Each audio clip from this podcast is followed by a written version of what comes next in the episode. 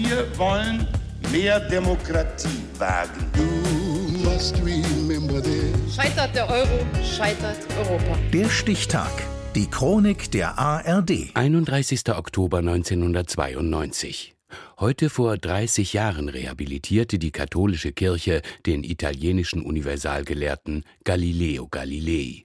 Axel Rowold. Die Erde ist eine Kugel. Ja, doch keine Selbstverständlichkeit in Zeiten verquerer Denkalternativen. Und sie dreht sich um sich selbst und um die Sonne.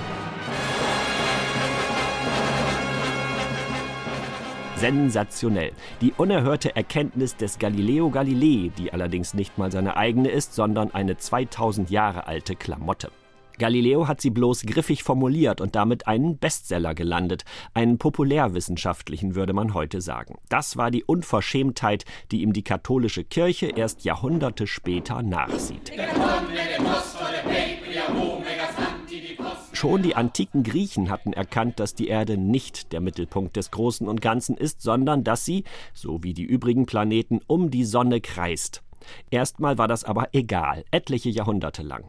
Und selbst als der preußische Astronom Kopernikus Mitte des 16. Jahrhunderts dasselbe Modell des Sonnensystems ins Gespräch bringt, schert sich niemand drum in Kirchenkreisen. Die Weisheit dieser Welt ist Torheit vor Gott, hatte der Apostel Paulus gepredigt. Und damit war das organisierte Christentum immer gut gefahren. Egal, was die Wissenschaft weiß, die Erde ist der Mittelpunkt der Welt, um sie bzw. den Menschen dreht sich alles. Punkt. Argumente dagegen zählten nicht. Als allerdings immer mehr besserwisserische Gelehrte auftreten, wird die Kirche allmählich nervös.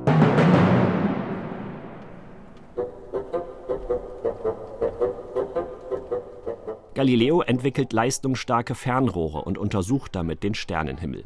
Er schreibt darüber nicht auf Latein, sondern in Italienisch, erreicht also viel größere Kreise als nur die wissenschaftlichen Zirkel. Und er verteidigt unverhohlen Kopernikus Lehre. Das Buch verkauft sich blendend. Galileo landet vor der Inquisition. Unter Androhung von Folter widerruft er 1633, was ihm als Ketzerei zur Last gelegt wird. Ich, Galileo, schwöre aufrichtigen Herzens und ungeheuchelten Glaubens ab, verfluche und verabscheue die Irrtümer und Ketzereien wider die heilige Kirche. Das bewahrt ihn vor dem Todesurteil.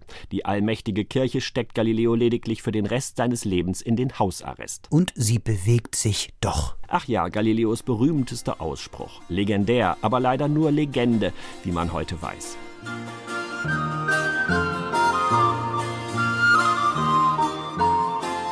Dennoch wird Galileos Weltsicht schnell die unbestrittene und gängige.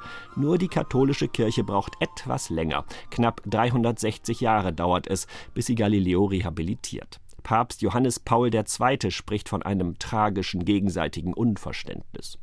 Temps de Galilée, zu Galileos Zeiten war eine Welt ohne einen absoluten physikalischen Bezugspunkt unvorstellbar. Den konnte man nur auf der Erde oder der Sonne verorten. Heute ist keiner dieser beiden Bezugspunkte mehr von Bedeutung.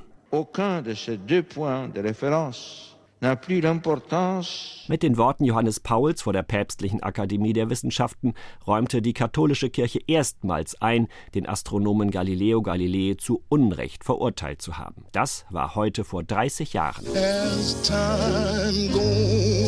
Der Stichtag. Die Chronik von ARD und Deutschlandfunk Kultur. Produziert von Radio Bremen.